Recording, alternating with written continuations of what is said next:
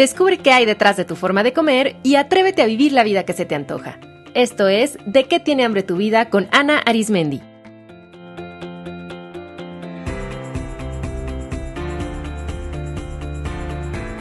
Este es el episodio 146, Ejercicio compulsivo.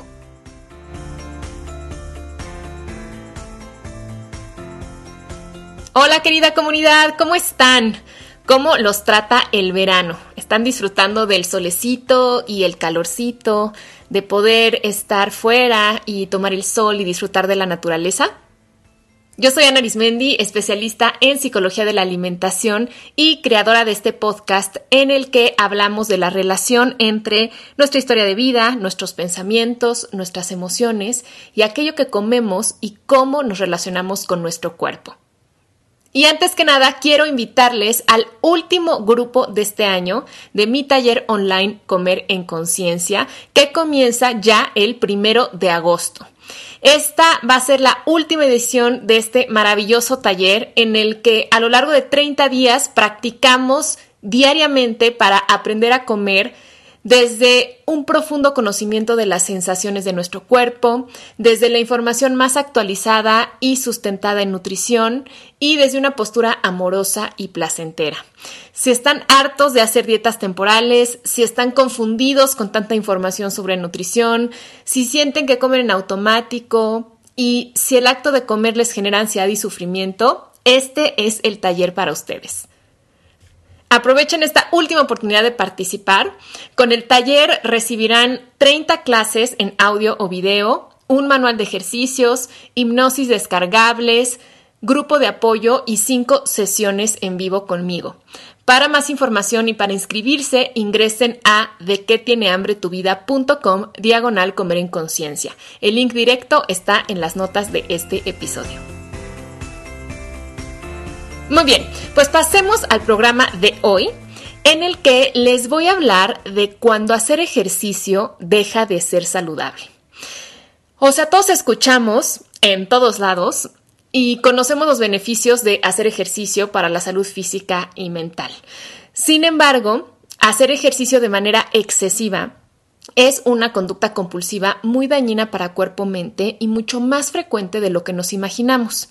En este episodio les voy a explicar cómo pueden identificar si ustedes o alguna persona cercana está haciendo ejercicio de manera compulsiva, cuáles son los daños físicos del ejercicio excesivo, qué origina el ejercicio compulsivo y por supuesto cómo pueden manejarlo.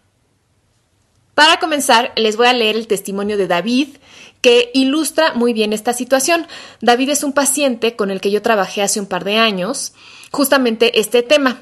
Yo lo contacté para este programa y aunque declinó la invitación a participar en la entrevista porque, bueno, quiere preservar su privacidad y confidencialidad, sí nos comparte su experiencia por escrito, así es que se las voy a leer de manera textual.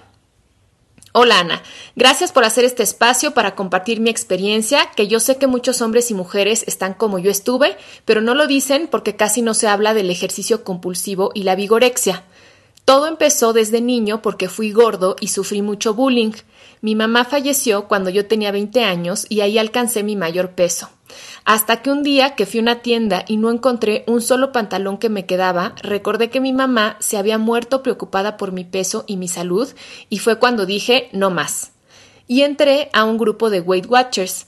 Ahí conocí a una persona que daba su testimonio de cómo había perdido peso haciendo un tipo de ejercicio de alta intensidad en un gimnasio, y al ver sus fotos de antes y después de tan solo 54 días me inspiró y me juré cambiar por la memoria de mi mamá. Para no hacer el cuento largo, empecé yendo primero al reto donde me fue muy bien y después dos horas al gym tres veces a la semana, luego aumenté el tiempo a cuatro horas seis días a la semana. Modifiqué mi alimentación al grado de no comer en restaurantes ni en reuniones para asegurarme que siempre estaba respetando mis macros y raciones. Me invitaron a un concurso en mi gimnasio y en los dos primeros gané y eso fue lo que más me enganchó el reconocimiento de mi entrenador y mis compañeros, sentirme especial y el mejor en algo fue un rush muy grande. Un amigo de las competencias me dio a probar unas pastillas. Al principio fue increíble porque mis músculos aumentaron casi de la noche a la mañana, pero después me causaron mucha ansiedad, insomnio, y aunque dejarlas no fue fácil, afortunadamente no duré mucho con ellas. Mi vida empezó a reducirse al gym y a trabajar. Dejé de salir con mis amigos porque lo consideraba una pérdida de tiempo, un tiempo que podría aprovechar yendo al gym de nuevo. Sentía que los únicos que me entendían eran mis amigos del gym. Mi vida giraba en torno a la siguiente meta o competencia. Mi novia, con quien ya tenía planes de boda, me dio a escoger entre el ejercicio y ella, y yo preferí el gimnasio. A la fecha sigo soltero porque no he podido superar esa decisión tan estúpida. En ese entonces ni siquiera el rompimiento con mi novia me hizo parar. Yo estaba tan enojado con ella porque sentía que no me apoyaba que me metí todavía más a entrenar y a un concurso nacional. Pero mi cuerpo fue el que ya no aguantó. Primero me empecé a sentir mal en general. Tenía insomnio, estaba de malas, me sentía cansado, no rendía igual ni en el ejercicio ni en mi trabajo, me dolía todo el cuerpo todo el tiempo, la comida no me hacía bien y me empecé a enfermar más seguido. Pero yo no hacía caso y luego tuve tendonitis y lo que de plano me puso en cama fue una fractura de esfuerzo femoral en una competencia de distancia. Ahí en el hospital fue cuando el doctor me dijo que mis análisis estaban muy mal, que presentaba mucha inflamación, hipertensión y principios de daño renal y descalcificación de los huesos. Eso me asustó mucho y él me recomendó a un médico del deporte, especialista en casos como el mío, y luego te encontré, Ana y aunque me ha costado mucho trabajo porque tuve mucho síndrome de abstinencia y porque me di cuenta que me había quedado solo porque había alejado a toda mi gente, después de estos dos años y medio mi cuerpo ya está casi 100% recuperado, mi relación con el ejercicio es más sana y con la comida igual. Aún tengo mucho trabajo que hacer con mi mente, que es la que me traiciona, y seguir afrontando las secuelas de los traumas que me llevaron a esto. Pero ahora te puedo decir que estoy bien, con una vida más balanceada, y no he dejado mis terapias físicas a la nutrióloga y mi terapia psicológica. Yo me di cuenta contigo que el ejercicio fue la forma de llenar el vacío que dejó mi mamá y de sentir el reconocimiento y admiración de los otros que yo nunca había sentido. También me di cuenta que mi cuerpo se hizo adicto a las endorfinas y la dopamina que sentía al cumplir mis metas y ganar concursos. Ojalá esto que cuento le sirva a alguien más. Mi querido David, yo sé que tú estás escuchando esto y por eso te quiero dar las gracias de compartirnos tu testimonio. Y en este caso queda quedan muy claras las tres formas en las que ustedes se pueden dar cuenta si su manera de hacer ejercicio ha dejado de ser saludable. La primera es que el ejercicio empieza a causar daño a su cuerpo en vez de beneficio. La segunda, hacer ejercicio o dejar de hacerlo les causa sufrimiento emocional. Y la tercera, si la manera de hacer ejercicio ha afectado su calidad de vida, es decir, los afecta en sus relaciones interpersonales, en su rendimiento académico o laboral. Vamos a revisar uno a uno. Primero, a nivel físico, el ejercicio excesivo puede causar lesiones. Y aquí es importante distinguir de las lesiones normales que puede tener cualquiera de nosotros que hacemos ejercicio por una mala técnica o por una caída pero en estos casos las lesiones son aisladas, se corrigen y se sigue haciendo ejercicio sin lastimar al cuerpo. Esto, en cambio, en las personas que hacen ejercicio excesivo, presentan lesiones de manera crónica, o sea, están lastimando a su cuerpo con el sobreentrenamiento que están haciendo de manera continua. Y muchísimas de sus lesiones se deben simplemente a que no descansan lo suficiente. Entonces, las personas que hacen ejercicio en exceso tienden a tener lesiones crónicas en los ligamentos, en los músculos, en las articulaciones, en los huesos y aún con advertencias médicas, aún con el dolor que ellos sienten, no paran de entrenar.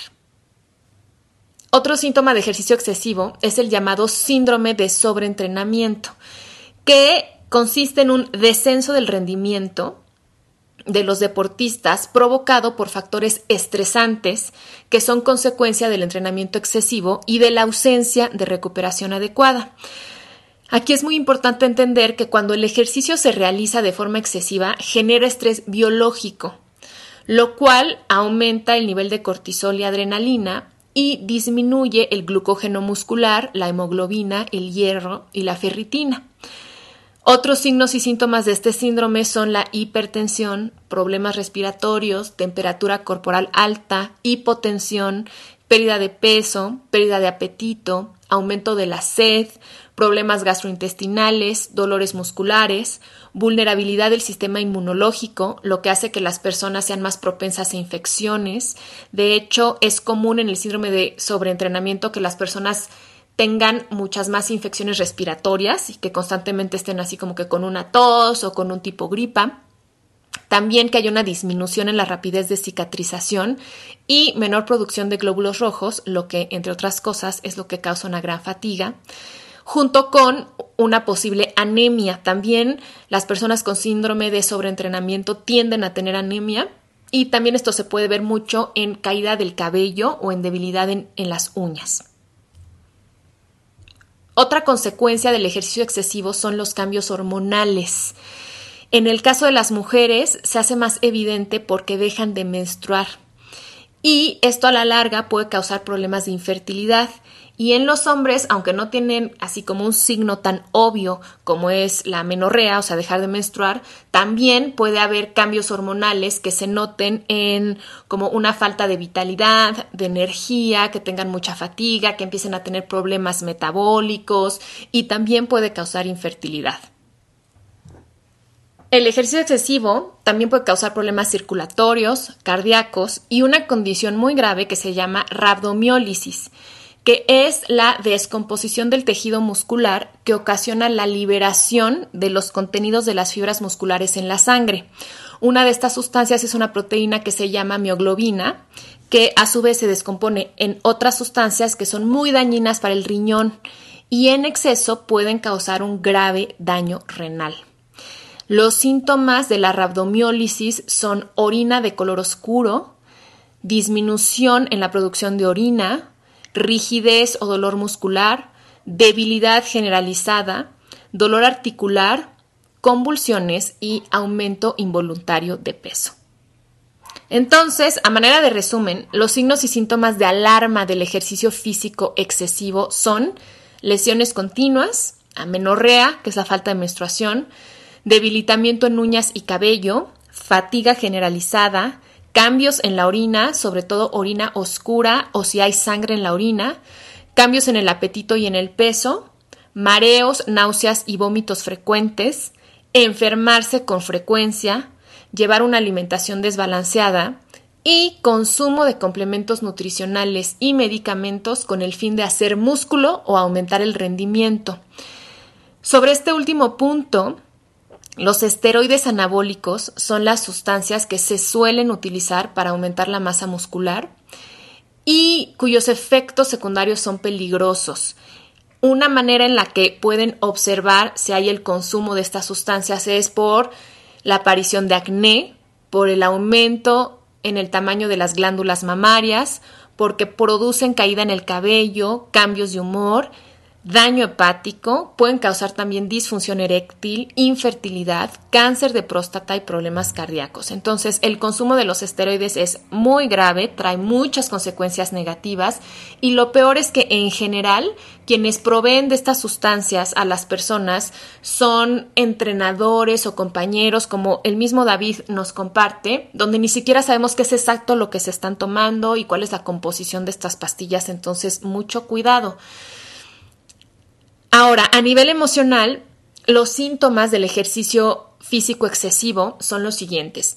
Irritabilidad, depresión, preocupación excesiva por la apariencia física y o el peso corporal, que lleva a las personas a tener conductas como mirarse continuamente en el espejo, llevar un seguimiento estricto de su peso y medidas, tener también un control estricto de su alimentación, y continuamente decir frases como es que estoy muy flaco, aún me falta marcarme, necesito más músculo, aun cuando objetivamente tienen un cuerpo con una musculatura muy desarrollada. Mucho ojo cuando hay esta distorsión en la percepción de la imagen corporal, porque esto puede ser un signo de vigorexia, del que les voy a hablar un poco más adelante.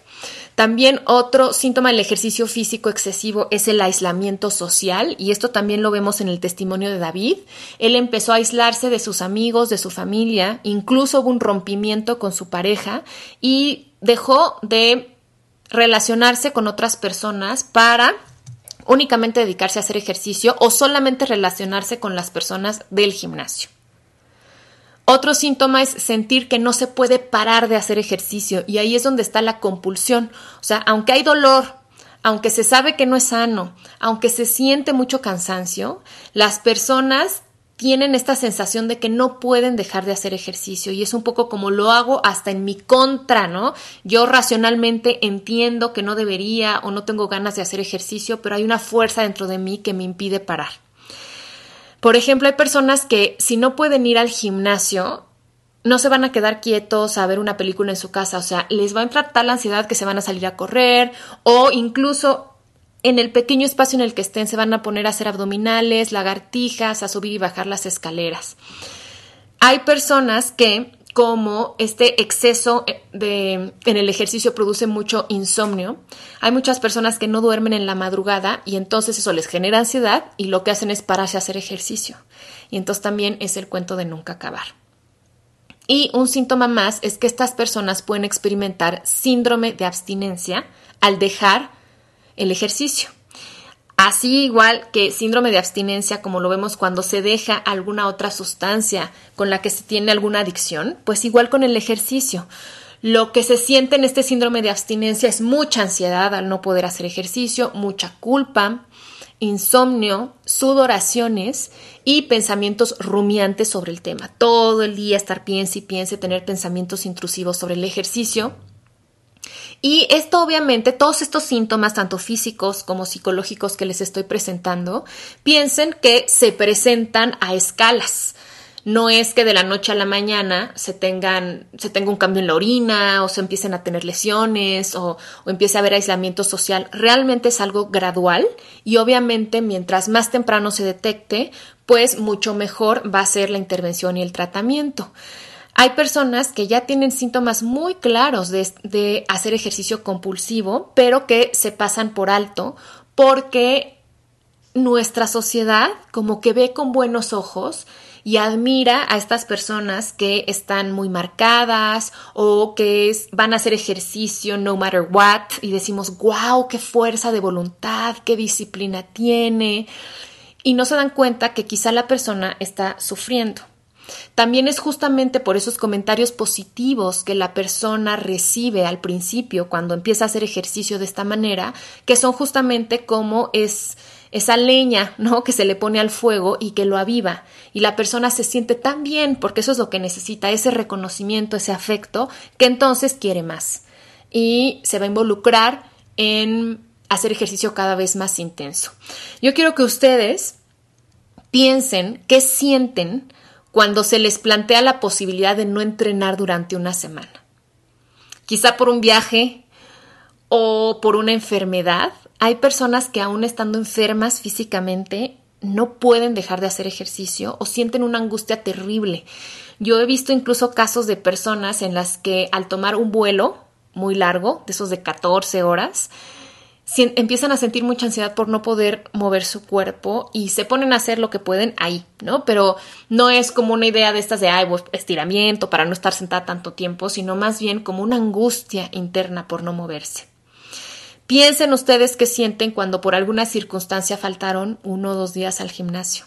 ¿Sienten culpa? ¿Sienten la necesidad de compensar después? ¿Sienten que ya echaron todo a perder y entonces tienen que volver a comenzar? Piensen si realmente se dan al menos un día a la semana de descanso real. Quiero que sepan que si se identifican con alguno de estos síntomas, es importante que pidan ayuda. Hacer ejercicio excesivo puede ser tan dañino como cualquier otra adicción, porque daña al cuerpo, causa sufrimiento emocional y aislamiento social. Y eso repercute en todas las áreas de nuestra vida. Así es que es importante que conjunten un tratamiento médico con una terapia psicológica. Ahora, ¿qué hay detrás del ejercicio compulsivo? O sea, ¿qué lo origina? Y aquí es importante entender que las personas que practican ejercicio de manera compulsiva no tienen un problema con el ejercicio como tal, sino que es a través de la actividad física que buscan disminuir un dolor emocional, encontrar pertenencia, encontrar un sentido para su vida, encontrar afecto. Y además se encuentran enganchados físicamente al placer inicial de las endorfinas y la dopamina que secreta su cuerpo. Por lo tanto, no es cuestión simplemente de, ay, pues ya haz menos ejercicio, bájale a la intensidad, sino de encontrar qué origina esta conducta. Acuérdense que nuestro cuerpo-mente es muy inteligente y no va a ser una conducta nada más porque sí. Si se engancha en una conducta es porque está recibiendo un beneficio tan importante que sigue haciéndolo. Y esto es lo mismo que ocurre con la comida. Las personas que tienen conductas compulsivas con la comida realmente no tienen un problema con la comida, sino que están utilizando su forma de comer, están utilizando ciertos alimentos para tratar de resolver alguna problemática interior. Entonces, mientras no encontremos cuál es esa problemática y mientras no le demos a la persona recursos mucho más funcionales para sanar y para transformar esa problemática interior, pues va a seguir utilizando el quizá único recurso que conoce, que es tal vez hacer ejercicio o comer de cierta manera, o dejar de comer, por supuesto. Entonces, esto se los digo porque es muy importante no juzgar a las personas por sus conductas. Recuerden que toda persona tiene las razones más profundas para ser como es, para hacer lo que hace. Y yo siempre digo para comer como come. Entonces, no somos nadie para juzgar al otro porque no sabemos cuáles son las fuerzas internas que lo están llevando a eso. Y no caigamos en cuestiones simplistas como, ay, pues ya bájale, ay, pues a ver, pues quédate hoy en la casa y no vayas a hacer ejercicio. Sino hay que encontrar qué hay de fondo. Y desde mi punto de vista hay tres grandes causas que están en la raíz del ejercicio compulsivo. La primera es un vacío afectivo y existencial. Y esto se nota mucho en la historia de David, quien había sufrido abuso emocional por el bullying que recibió en la infancia y en la adolescencia, muy ligado a su peso. Fíjense qué interesante, porque también hay estudios en los que se ha visto que un número importante de personas que hacen ejercicio de manera compulsiva o que tienen vigorexia, en la infancia y en la adolescencia tuvieron sobrepeso u obesidad. Y eso no es casual. Si el sobrepeso o la obesidad les causó un rechazo de su familia o de otros grupos de pertenencia, si se sintieron humillados, si incluso fueron abusados emocional o físicamente debido a ello, pues entonces van a buscar como compensarlo, pero fíjense que es como una manera de protección. Por eso para mí el cuerpo-mente siempre, siempre actúa desde esta postura de preservar la vida, preservar, preservar nuestra integridad y desde el amor. Entonces nuestro cuerpo-mente no quiere que volvamos a sufrir eso que sufrimos cuando éramos pequeños y no teníamos control y recursos, y entonces va a buscar de qué manera puede hacer para protegerse otra vez de eso. Y una de ellas es empezar a controlar el cuerpo. La lógica es, bueno, si a mí me molestaban o me agredían cuando yo era gordo, pues entonces ya no voy a ser gordo. El problema es que cuando hay un trauma psicológico de base, como es el caso del bullying o los abusos, eso cambia la biología de nuestro cuerpo y de verdad no podemos tener un buen juicio y pensar bien y por eso nos vamos al otro extremo, al extremo del abuso. Entonces, bueno, regresando a la historia de David, pues él había sufrido bullying por su gordura, lo cual obviamente había mermado su autoestima y después tuvo un disparador definitivo en su juventud que fue la, muerte de su madre, que pues ella había sido una gran fuente de afecto y de pronto ya no está, ella también había sido una gran fuente de protección. Y entonces de pronto David se encuentra desprotegido, sin esta fuente de afecto. Y es bien interesante que cuando él narra que ganó sus primeras competencias, sintió el reconocimiento de su coach, de sus compañeros, y eso era lo que él buscaba, justamente. Y entonces dijo, uff, pues de aquí soy. Haciendo esto, tengo, tengo el, el, apoyo, el reconocimiento de los demás, tengo el afecto, yo me siento capaz, aumenta mi autoestima, y eso es lo que necesito. Entonces, esta es una conducta que voy a repetir. Entonces, fíjense, fíjense cómo no es precisamente el bíceps, ¿no? O el six pack en el abdomen, lo que lo que causa este apego al ejercicio, es más bien el aplauso de los demás, es el sentirse importante, es el encontrar un grupo. Eso es de lo que realmente tiene hambre la persona. Y si el ejercicio es su única fuente para alimentarse de amor, de reconocimiento, de sentido de vida, pues va a abusar de ella. Vean también cómo, en el caso de David, el ejercicio le empieza a dar esta dirección de su vida, el tener metas. Entonces, el decir, bueno, ahorita voy a lograr hacer una serie de lagartijas, pero la próxima vez hago dos y luego hago cuatro y luego de pronto ya estoy en un concurso y luego ahora ya estoy a nivel nacional y eso da esta, este sentido de que hay una misión, que hay algo que cumplir. El problema es cuando esa misión cuesta nuestra salud. Ahora que les platico el caso de David, estoy recordando otra paciente que ella también tenía, hacía ejercicio de manera compulsiva. Y ella me decía, es que Ana, el ejercicio es mi pasión. Y de hecho, ella además daba clases, ¿no? En un gimnasio. Y yo le compartía que hay una delgada línea entre pasión y obsesión. Cuando algo nos apasiona, nos genera bienestar a nivel físico, mental y emocional, activa nuestra generosidad y nos expande, es decir, nos abre posibilidades de relacionarnos con más personas, de hacer más cosas, de ir a otros lugares, de aprender nuevos conocimientos. En cambio, cuando algo se vuelve una obsesión, lo que ocurre es que ponemos esa actividad al centro de la vida y todo lo demás queda en segundo plano, lo cual va a conducir forzosamente al aislamiento. En la obsesión, esa actividad empieza a ocupar toda la mente, toda la agenda, y hace que se descuiden la salud física, la salud emocional, con tal de seguir enganchado en esa actividad. La pasión siempre es salud y expansión. La obsesión es enfermedad y es contracción. O sea, yo me contraigo a solamente este tema, me vuelvo una persona monotemática, solamente pienso en el ejercicio, solamente hago ejercicio, solamente me relaciono con personas que hacen ejercicio como yo, solamente voy a lugares de ejercicio. Y en cambio la pasión expande, hago muchas otras cosas, conozco gente, aprendo de otras cosas. Entonces, observen muy a detalle ¿Qué tanto realmente hacer ejercicio para ustedes es una pasión o se ha convertido en una obsesión? Cuando es obsesión, lo que hay es sufrimiento, lo que hay es ansiedad, lo que hay es culpa y remordimiento cuando no estoy enganchado en esa actividad. Cuando hay pasión, lo que hay es gozo, es salud, es alegría, es expansión.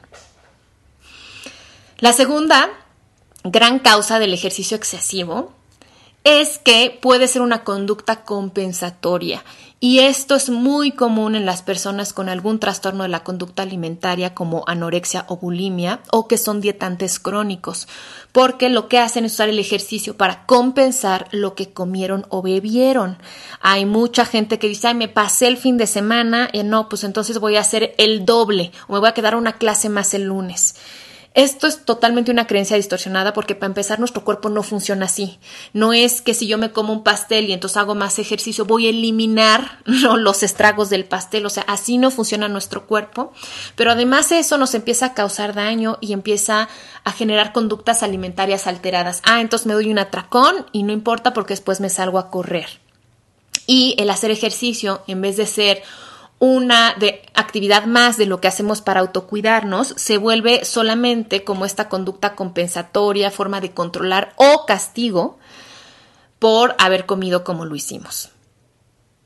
Y la tercera causa es una imagen corporal distorsionada que hoy en día está alimentada en mucho por los valores y creencias actuales, ¿no? Que han, han, ido convirtiendo a un cuerpo musculoso y fuerte y marcado como el nuevo canon estético imperante, ¿no? Eh, a finales del siglo XX, el canon de belleza era la delgadez, o sea, todo mundo quería ser flaca. Y ahora se ha transformado a un cuerpo de lo que llamamos un cuerpo fit, ¿no? Un cuerpo marcado, un cuerpo fuerte, un cuerpo musculoso. Y la cultura fit pues está inundando todas las ciudades con sus gimnasios. Y en las redes sociales estamos llenos de los famosos influencers que presumen su musculatura y cómo comen y su fortaleza para levantar llantas de tractores y todo ese tipo de cosas. El problema de esto es que como todo ideal, pues se constriñe a una sola idea de belleza, salud y deseabilidad. Y eso lleva a mucha gente al rechazo de sus formas y de las características naturales de su cuerpo simplemente porque no van con ese canon único. Y eso también puede generar la obsesión con alcanzar ese ideal a toda costa, incluso a costa de la salud. En personas con cierta vulnerabilidad, pues esto puede desencadenar en problemas mayores como en trastornos de la conducta alimentaria o en vigorexia que es un trastorno mental en el que las personas consideran que sus cuerpos son demasiado pequeños o que carecen de musculatura suficiente y por lo tanto recurren a todo tipo de métodos para tener un cuerpo grande, musculoso, con poca grasa y fuerte. Las personas con vigorexia, aun cuando su cuerpo objetivamente tiene una, una musculatura muy desarrollada, aunque tienen un porcentaje de grasa corporal bajo, ellos siguen percibiéndose como débiles, como pequeños o como flacos, lo que hace que continúen con conductas alimentarias y de ejercicio cada vez más extremas.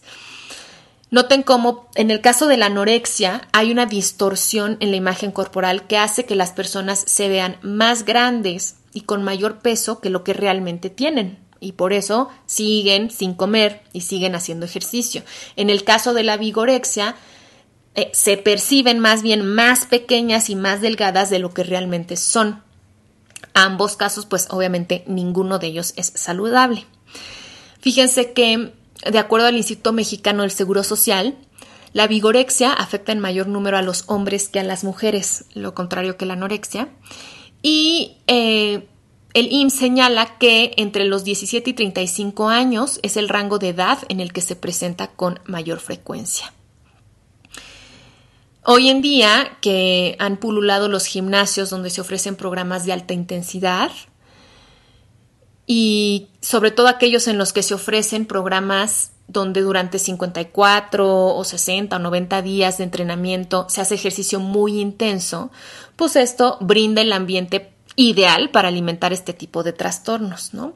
Para mí este tipo de programas en los que en, 60 días vas a tener cuerpazo y no sé qué, es, es, exactamente igual que hacer el tipo de dietas que te prometen que en un mes o en dos meses vas a bajar no sé cuántos kilos. O sea, hay que ver el ejercicio como la alimentación, como un cambio sostenible en el estilo de vida, no algo pasajero, nada más para obtener un resultado rápido, porque así como hay rebote con la alimentación cuando hay dietas muy restrictivas que desnutren al cuerpo, igual hay rebote con el ejercicio y los daños pueden ser muy graves, como ya vimos.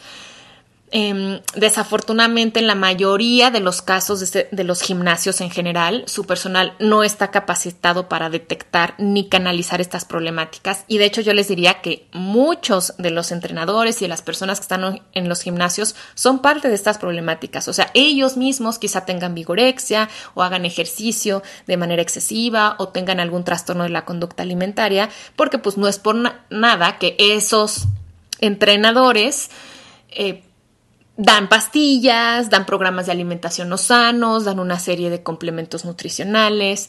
Entonces, bueno, mucho cuidado con eso. Acuérdense que ustedes son responsables de su salud, o sea, no es que, ay, es que el entrenador me dio esas pastillas. No, pues es que es lo que me dio para comer. Sí, pero tú tenías la capacidad también de decir no gracias o de ir con otro profesional mucho más especializado. Entonces, mucho cuidado con lo que meten a su cuerpo porque no es exageración, puede tener consecuencias fatales para su salud. Bueno, quiero que en este momento reflexionen qué les está costando su manera de, ejercitarse. Si la forma en la que están haciendo ejercicio les está costando su salud física, es muy caro. Si les está costando su salud mental, es muy caro. Y si les está costando sus relaciones personales, es muy caro también. No vale la pena sacrificar su salud para obtener un tipo de cuerpo. Recuerden que el ejercicio debe ser parte de su vida, pero no el centro de su vida. Muy bien, entonces, ¿qué hacer? Si ustedes se identifican con alguna de estas características de ejercicio, estar haciendo ejercicio de manera compulsiva, lo primero es acudir a un médico. Comprendan que, dependiendo de la gravedad de sus síntomas, el ejercicio excesivo puede traer problemas muy, muy delicados para la salud.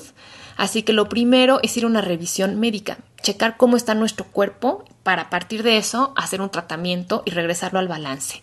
Yo como especialidades les sugiero que consulten con un internista, me parecería como un, un, muy buen especialista como que de primer, de primer contacto. También puede ser un médico del deporte, un endocrinólogo. Segundo, acudan con un psicoterapeuta especializado en trastornos de la imagen corporal y conducta alimentaria para que los apoye. Recuerden que así como los médicos tienen especialidades, los psicólogos y psicoterapeutas también, no somos todólogos, entonces es importante acudir con alguien especializado en estos temas. Tercero, el apoyo nutricional también es vital, así que busquen un nutricionista también especializado en deporte y en este tipo de trastornos. Y sobre todo si ustedes presentan síndrome de abstinencia fuerte al dejar de hacer ejercicio, el tratamiento médico, nutricional y psicológico combinado va a ser sin duda la mejor manera de ayudarlos a transitar por esta etapa y salir avantes. Recuerden que el síndrome de abstinencia sí se siente horrible, pero es solamente temporal y es parte de la crisis curativa. Cuarto, algo que pueden hacer ustedes solos es una autoobservación de su conducta deportiva.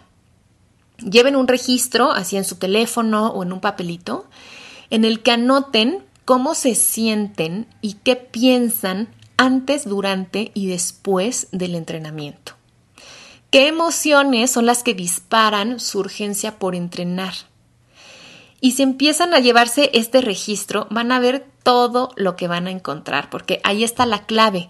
De esta autoobservación van a salir cuáles son las emociones en particular que los sobrepasan y que están intentando gestionar con actividad física y cuáles son los pensamientos y creencias distorsionadas que están manteniendo esta obsesión. Cuando empiecen a tener esto claro, van a poder transformarlo. Quinto, inicien prácticas de autocuidado como meditar, como iniciar un pasatiempo que no tenga nada que ver con actividad física, por ejemplo, leer, escribir, pintar, tejer, ir a un club de cine. Salgan con amigos que no sean del gimnasio. Esto también es importante, volver a involucrarse con gente. Los que son amigos van a ser sus amigos, aunque los hayan rechazado por estar en el gimnasio. Entonces regresen con estos amigos incondicionales y vuelvan un poco a involucrarse con el mundo real, ¿no? Más allá del gimnasio. Porque es muy importante que se empiecen a alimentar de otros pensamientos y otras actividades que no tienen que ver con la actividad física. Y una práctica de autocuidado también importante es que diseñen un ritual de sueño que les ayude a dormir mejor. El insomnio eh, eh, es consecuencia, pero después se vuelve causa, ¿no? De esta fatiga y de este estrés biológico. Entonces es muy importante que una de sus prioridades sea volver a dormir mejor. Entonces diseñar un ritual de sueño les puede ayudar mucho. Y sexta estrategia, reflexionen de qué tienen hambre realmente, qué es lo que están buscando en esa banda para correr o qué están buscando en esas pesas.